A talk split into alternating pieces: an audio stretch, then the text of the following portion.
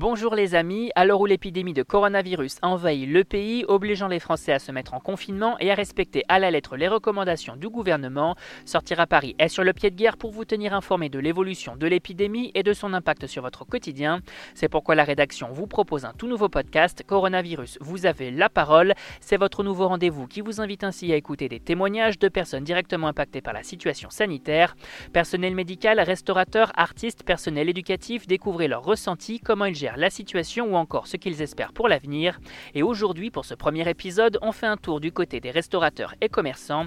Ces derniers ont dû pour la plupart fermer boutique le 15 mars 2020, sauf que depuis mardi 17 mars, seuls les commerces de bouche et autres enseignes d'alimentation utiles et la vie du pays ont l'autorisation d'ouvrir via un décret.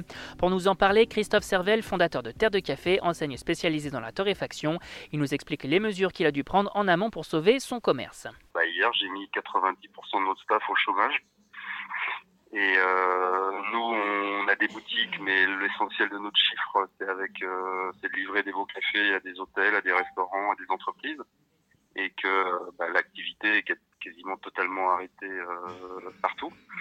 Euh, on a fait une cellule de crise, on a arrêté la production sauf les commandes qui devaient absolument partir. Et puis après surtout c'était de préserver notre trésorerie euh, pour pas faire faillite.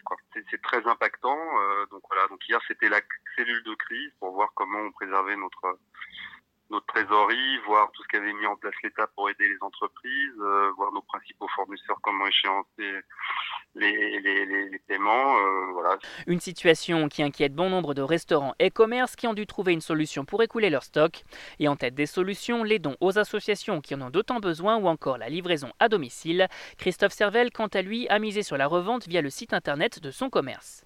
Alors nous, on a fermé toutes nos boutiques dès le dimanche. Hein. On n'a pas cherché à savoir si on était alimentaire, pas alimentaire, etc. On a joué le, on a joué au maximum le, côté euh, sanitaire.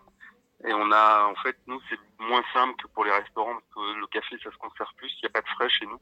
Mmh. Il n'y a pas, c'est périssable le café. Enfin, c'est pas périssable. En fait. ça, ça, ça, ça devient moins bon et ça devient après pas bon du tout. Donc c'est quand même, nous on insiste là-dessus sur la fraîcheur. Donc ce qu'on a fait, on a rapatrié tous les stocks café de nos boutiques. Et puis on les a rapatriés à notre euh, à l'entrepôt où on produit et où on fait partir toutes les livraisons, des commandes. Et on l'a mis, on l'a, on l'a, on a surstocké, enfin on a surstocké, on l'a mis à, à disposition de, de, de, la préparation des commandes internet. Donc tout notre stock de boutiques est dédié à l'internet. Autre souci pour le gérant de Terre de Café, l'approvisionnement des hôtels avec qui il travaille. Tout ce qui est gros conditionnement kilo pour les hôtels, on avait commencé à, à moins produire. Euh, et puis là, c'est pareil, il faut que ça redémarre dans les, dans les deux mois. Sinon, tout ce café-là, pour nous, euh, sera une sous-qualité. Donc il faut absolument que, bah, que, ça redémarre bien et qu'on puisse euh, livrer toute la production qu'on a de. Voilà.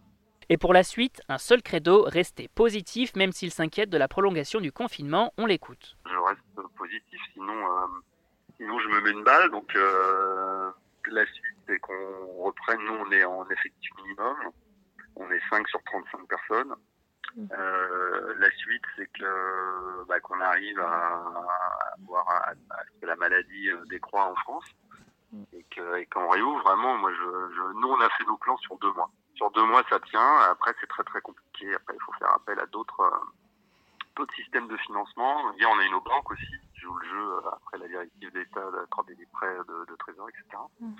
Donc moi comment je vois l'avenir, il faut que ça redémarre dans deux mois et qu'on qu profite bien de la, de la rentrée et que et surtout euh, nous on est sur un marché très dynamique. Le café spécialité c'est le seul secteur dans le café qui est vraiment dynamique. Il faut absolument retrouver de la croissance pour nous parce qu'on a fait des investissements liés à cette croissance.